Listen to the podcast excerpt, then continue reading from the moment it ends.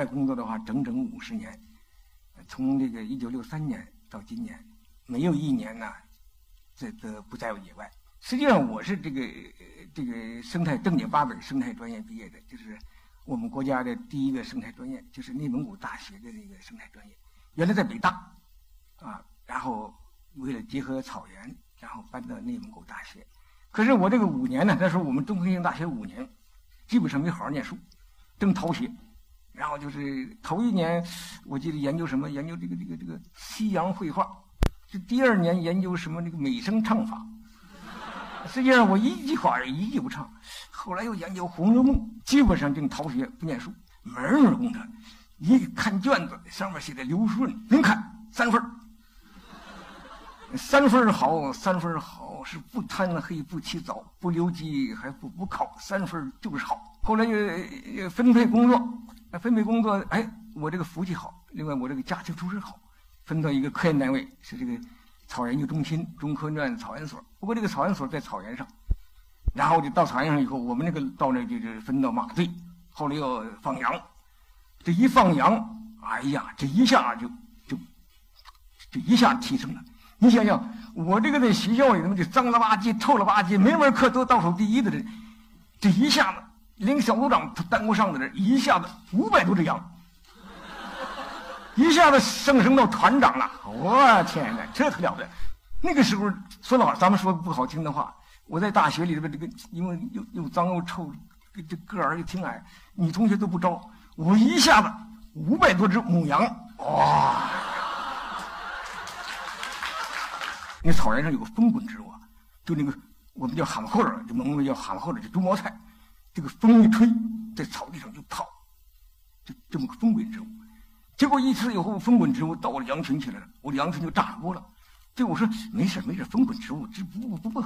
最后没想到后边一个狼，你看这狼多聪明，它进公羊的时候怎么办？它叼着一个风滚植物，就嗖进公羊，羊还不知道，哎，这这这风滚植物没事其实后边是大狼。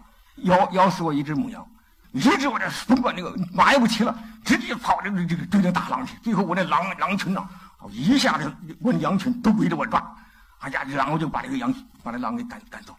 后来我又又放羊放的好，又当那个羊组长，叫号子长。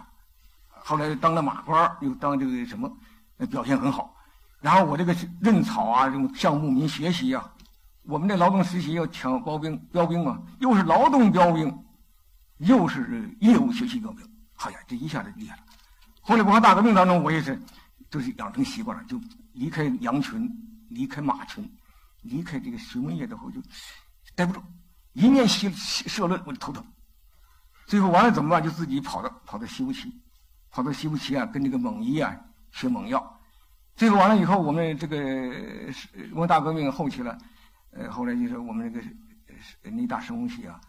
原来我学生态专业，被这个说是修正主义的修这专业生物系应该下马，那彻底下马不干。后来我们的老师啊，李博老师，这个这个觉得不应该不应该下马。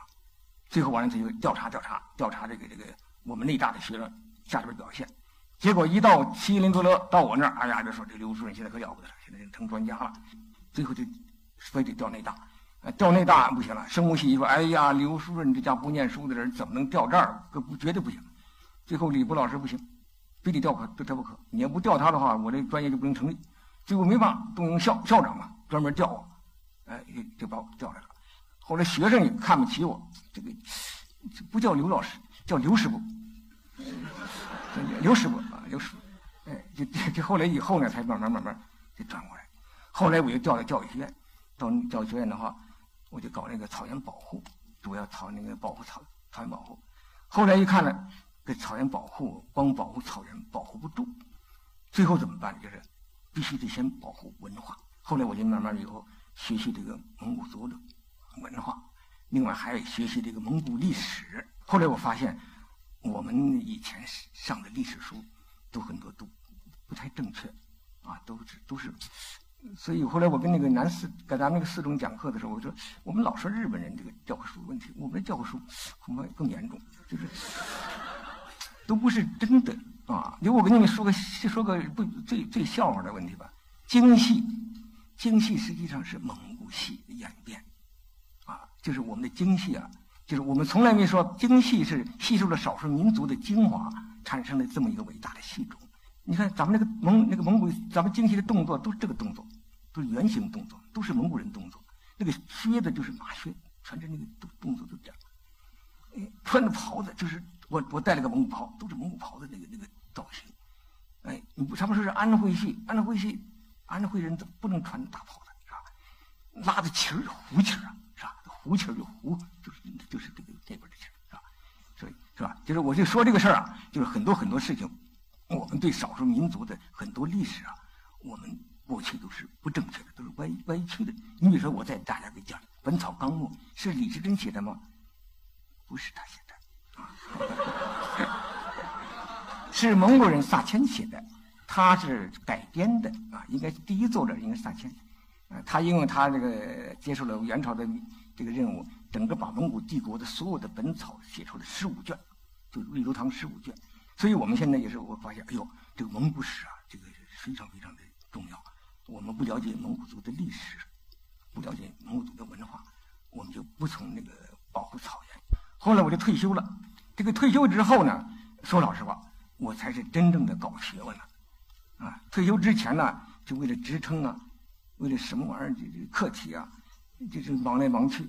实际上，真正做学问做不了，因为还得受那个，还得提职称啊，还得评教授。你评不了教授不行，整天写八股文是吧？就是那个没办法了。啊，我们要求还挺高的。我们老师要求我一一年写五篇。后来退休了，哎呀，这就解放了。所以我以前我说的，我是在养猪圈里面长，以前都在猪圈里在生活。现在我一下子迈出猪圈了，哎，以前我搞的生态学是圈里的生态学，我现在整个的大草原上的生态学，真正解放了啊，解放了才是，哎，我才真正的，嗯，就这样，这，不是内蒙古大面积退化吗？什么原因造成的？后来我写的就是体制与文化。以内地的趋同是内蒙古草原大规模退化的人为因素的核心，实际上还是文化的文化的问题。你比如说，我给你举个例子，关于这个牧草啊，关于牧草的干法，有个小白蒿，叫就这个叫矮个。我们认为这个草白蒿呢，嗯，它分类学上啊，它什么名字？它拉丁文叫什么名字？是吧？这都知道。另外，它是个退化草场的指示植物。可是到牧民来讲，有次牧民他就不这么对待。那个小白蒿是最早返青的植物，一旦吃了它以后呢，整个羊的叫唤的声音、走的姿势、奶也下来了，粪也变了，整个一年过去了。他说我们蒙古族的话呀，就以草定年，就是看见小白蒿返青了，就是一年过去了。呃，问这孩子你几岁了？呃，我看见了挨个返青了几次，那就是真几岁了。所以牧民对这个草，他是这么这么一个一个一个认识。你看我们评价一个小易筋劲儿，他这蒙语叫哈格纳。我们评价的话，它不好，因为什么？它就挂羊毛，打草的时候还影响那个打草，它有那个不好。那，草场退化以后，它就多起来了。可是牧民很多地名就是哈根，就是以它为命名，他认为它什么？认为它是保护的草原，又以为它是灌木，挡风固沙，因为它周围的草就很好。哎，它是一个起这么一个生态环境的一个作用啊，就是，就是整个的草的话，它是全面的看这个草。另外，对他们来讲，没有害草的问题啊，没有，都是好草。可是我们汉族呢，对草就是杂草、农民，潦潦草草，草包草寇。牧民对草，我们以前呢，到到那个到蒙包到蒙古包就拿钱来买牧民的奶食品，牧民非常生气的，他说：“你你那个厂钱比较是脏的，你怎么能用脏的钱用我的牛奶呢？换我的牛奶呢？”我的牛奶是什么？是草换来的，是洁净的草换来的。甚至于牧民讲，我的牛粪都是干净的，啊，因为这吃草拉的粪也是干净的。他认为是这样的，哎，所以是那个就是，我们说是我们讲就是是老牛吃的草挤出的奶，还是把草贬低了。可是牧民呢，把草放成一个最高高级的第一位的，就关于草。另外，关于水，牧民呐。对水的爱护都特别吃惊的，甚至到什么程度呢？成吉思汗规定个不许洗衣服，必须得浪费，不能浪费一点儿。另外，取水的时候用木器，不能用这个铁器、金属器器打水是不对的。另外就是不能黑夜打水，去那河边打水，得白天去。另外就是黑夜实在不行了，鹦鹉还得去到到黑夜去以后给给这个河鞠躬，他说我那孩子渴了，没水喝了，请原谅，你才能够去水去。甚至连晾衣服都认为是不对的。冲河水要是接手什么的，都都是都是都不对的。大杂营、蒙古包都离水源特别远，这对水还对土，对土壤的话，牧民的话，哎，像中草药吧，要像那甘草啊、黄芪都是挖根儿。牧民呢用猛药、猛医、猛猛药的话，基本上都不用根儿的。像我们的黄芪、甘草、黄芩，就这些东西呢，蒙医都不用的。柴胡、方风这最常用药，蒙医不用。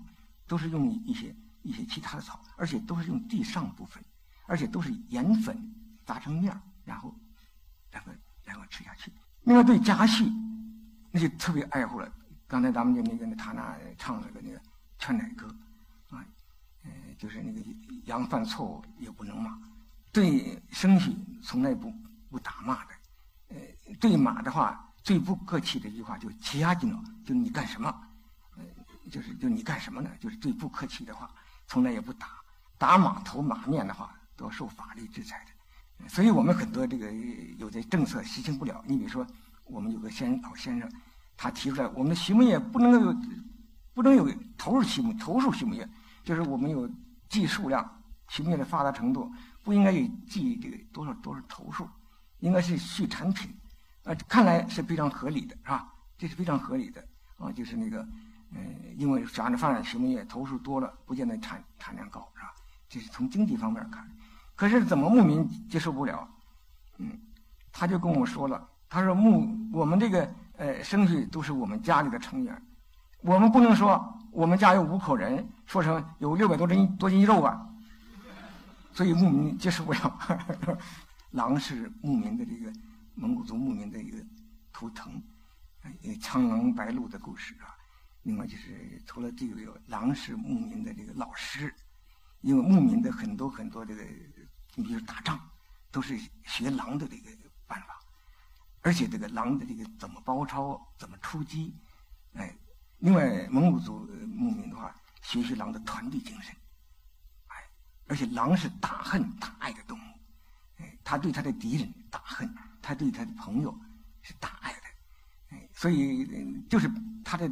敌人的孩子，包括人惹他了，他的人的小孩他都精心的保养他。所以古今中外都很多狼孩大家知道，你看现在咱们养个孩子多么的难呢？你看一个狼在那荒天野地里，怎么能把人的孩子能够养大？实际上，他一个狼母亲是养不大的。所以，狼是什么？是儿女共有的，所以他是大人。所以蒙古族的话，为什么呢？在蒙古族里头，没有孤儿，没有孤老，也没有寡妇，啊，就是这样一个民族。哎，就是，呃，不可能有这个孤孤老，所以这个这个他们，所以在上咱们这咱们听说上海三千个孤儿在草原上安家，另外还有这个呃二次世世界大战，呃日本的孤儿，还有俄罗斯的孤儿，也是成千上万，在这个蒙古高原。朝二朝鲜战争爆发以后，五千个朝鲜孤儿在朝在那个在那个在那个蒙古高原，蒙古族的特别的爱孩子的，呃，特别爱爱孩子，呃，别人的孩子跟我的孩子一样，他们有说就是爱比自己的孩子是人，爱别人的孩子是神。我们草原所的话，有个三个巴兔，三个巴兔，三个汉人，都是牧民养大的，养的，所以他向这个狼学习这个大恨大爱的这个这个。品品德，我们这个对这个鸟，那是蒙古族绝对不伤害鸟的。什么弯弓射大雕，那不会的，怎么能射大雕呢？有个传说的话，呃，这个这个这个一个皇帝，他要看南方的宗教，他派他的儿子去看看去。他儿子路太远，完不成任务，就变成了鹰。回来的时候呢，就因为吃了不干净的东西，再也变不成人了，就变成鹰了。然后这个鹰就。传传下来，现在多少个鹰？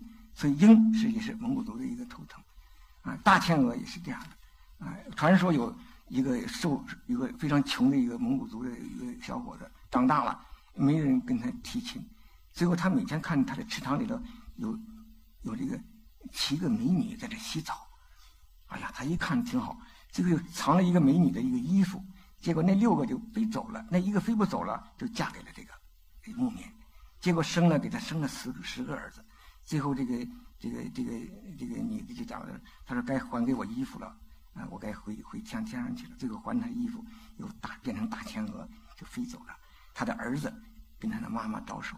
说我们的这个拴马桩是白桦树，我的妈妈是白天鹅，给他妈妈再见。我们在草原上经常能看到大天鹅在水里游，在蒙古国的话，那个素以鹤就在大马路上走，非常非常好的。另外就是牧民对环境的一个看法，我大吃一惊。我们到去以后呢，对那个捡滩子、不毛之地，牧民挺感兴趣。他说：“刘老师，你们必须得，咱们咱们得争一块捡地，哪块捡地？”后来才知道，哦，碱地是维生维生素盐最多的时候，然后完了定期啊，生去就舔盐碱，增加维生素。哦，这么个好地方。我特别奇怪的时候，还争沙地跟沙漠。我们认为沙漠沙地是不毛之地啊，行不进去啊。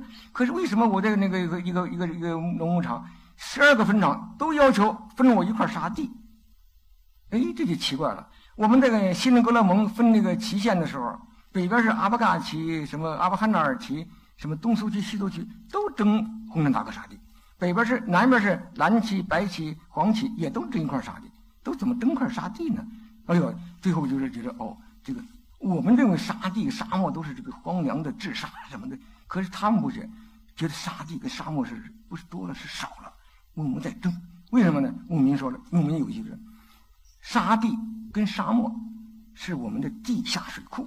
我们认为沙漠是没有渴的很的，就没有水啊。后来我们才知道，哦，如此。八达吉林沙漠我们考察了，有一百多个水泡子，站在上面最高山山上面有六七个，然后卫星照片都一串一串的水泡子。腾格里沙漠四百多个水泡子，沙漠并不是没有水呀，沙漠是有水的，哎，所以是我们的地下水库。另外就是沙漠生物多样性表现最充分之地。我今天今天来一个护士来一个，他要跟我这写论文。我说你写沙地的论文吧。哎，一平方米，一平方米的这个一平方一不是一平方公里的这个地面上，我有三十多个群系，就这群落类型。草原上顶多一两个。另外有好几百种植物，我就表现这个沙地的它这个单位面积的它的生物多样性的丰富程度，它的它的丰富程度有阴坡，有阳坡，有落沙坡，有。有迎风坡，复杂的很，它比山地还要复杂。另外，除了海拔高度以外，它这个这是最复杂的生态系统。另外，就是沙地跟沙漠是什么？是人类整个地球上最具文化色彩的景观系统。怎么叫最最具文化色彩景观系统呢？因为你看，天主教、耶稣教、伊这这个伊斯兰教，特别伊斯兰都是产生了沙漠跟沙地，都离不开沙漠。在沙漠里头。今年去就是去年我横穿了四大沙漠，他就感到哎呀，给人震撼，大自然的魅力，整个的魅力。所以蒙古人最敬佩的是腾格里，是是是腾格里是天呐，天。可是腾格里的名字没给草原，没给森林，给了沙漠了，腾格里沙漠。我们说退化草场，他摇头，是累了，过累的草场，说累了。再退化严重点受虐待的草场。这最最严重的简直不毛之地了！哎呀，受蹂躏的草场，他不把这个罪罪过给草原上，还是好的。他是受灵蹂躏，把它解放出来就好了。把这个罪过搁在我们人身上。另外，对草原畜牧业怎么看法？我们以为啊，草原畜牧业就是增加生气，啊，满足市市场对需要。啊，当然这是一个也是很重要的一项。可是真正草原畜牧业，它的最重要的，不是物质。是什么？是精神，是文化，是生态。为什么要要要什么？就是要这个要是文化在草原上比这个物质要重要呢？哎，我跟大家讲，就是游牧文化是个最开放的文文化。为什么草原上游牧呢？我给大家讲一个蒙古族的一个谚语，一个故事，就是妈妈孩子问妈妈：“我们蒙古人为什么总是辛辛苦苦的搬来搬去？”妈妈说了。我们要是固定一处，大地母亲，大地母亲就疼痛，我们不停的搬迁，就像血液在流动，大地母亲就感到舒服。你给妈妈上下不停的捶背，妈妈就感到舒服。现在我们就是什么？就是现在我们出现刚才那个那塔娜讲了有些不乐观的事情，就是我们就是用农耕的文化，就套咱们这个游牧文化，哎，这个结果出了一些事儿，把草场都分到稻户，啊，是吧？就是实际上一块草场，任何一块草场都是没有价值的。草场的价值在于组合，游牧就好像吃自助餐，你这这一口那一口那一口，草原时空多变，物质分布不均，就得这样的这儿游动才能才能真正把生活养起来。这是我们草原的这整个的为什么要游牧？另外，现在我们禁牧，这不对的啊！就是甚至于呃春天春天禁牧，春天禁牧以后，结果怎么着？这羊实际上春天都不吃不吃干草了。就就就就那，所以老百姓就就必须得偷牧，是吧？偷着牧还警察还逮，逮了以后把羊羊就给给装上车就跑了，啊！实际上这这都这这都这不都不对的。所以牧民就是就是讲的就是就是讲了一个故事嘛，就是漆黑的夜晚，羊羔跟在母羊后边。妈妈妈妈，我们为什么黑夜出牧，白天跟跟羊圈？孩子呀，快快吃草吧！本来生草期就是就就这么短，上级下发布了禁牧令。只有黑夜偷偷上草原，妈妈妈妈，狼来了多可怕！孩子呀，悄悄的，警察来了更危险。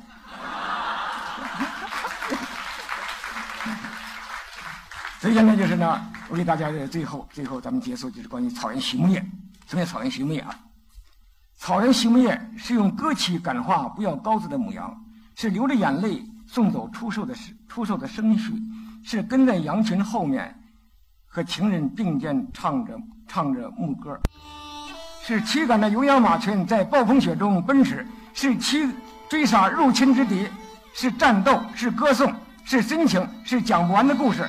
草原畜牧业的产品不只是牛羊肉，是别具一格的艺术，是深刻的人为人与自然和谐的哲理，是游牧民族的智慧和开阔的胸怀，是纯真的爱情的花朵，是人类希望的火焰。草原畜牧业的产品。不只是皮毛和皮革和绒毛，是人类社会生产生活、战斗、信仰、艺术、娱乐与大自然融为一体的民族，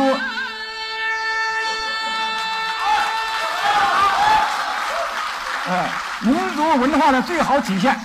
这就是草原畜牧业，一切都在逐水草而居的游牧当中。它并非原始落后，是祖国生态屏障牢固的基础。是草原永远繁荣的保障，是当代人类追求的最高境界，是民族文化的载体，是一首生态颂歌。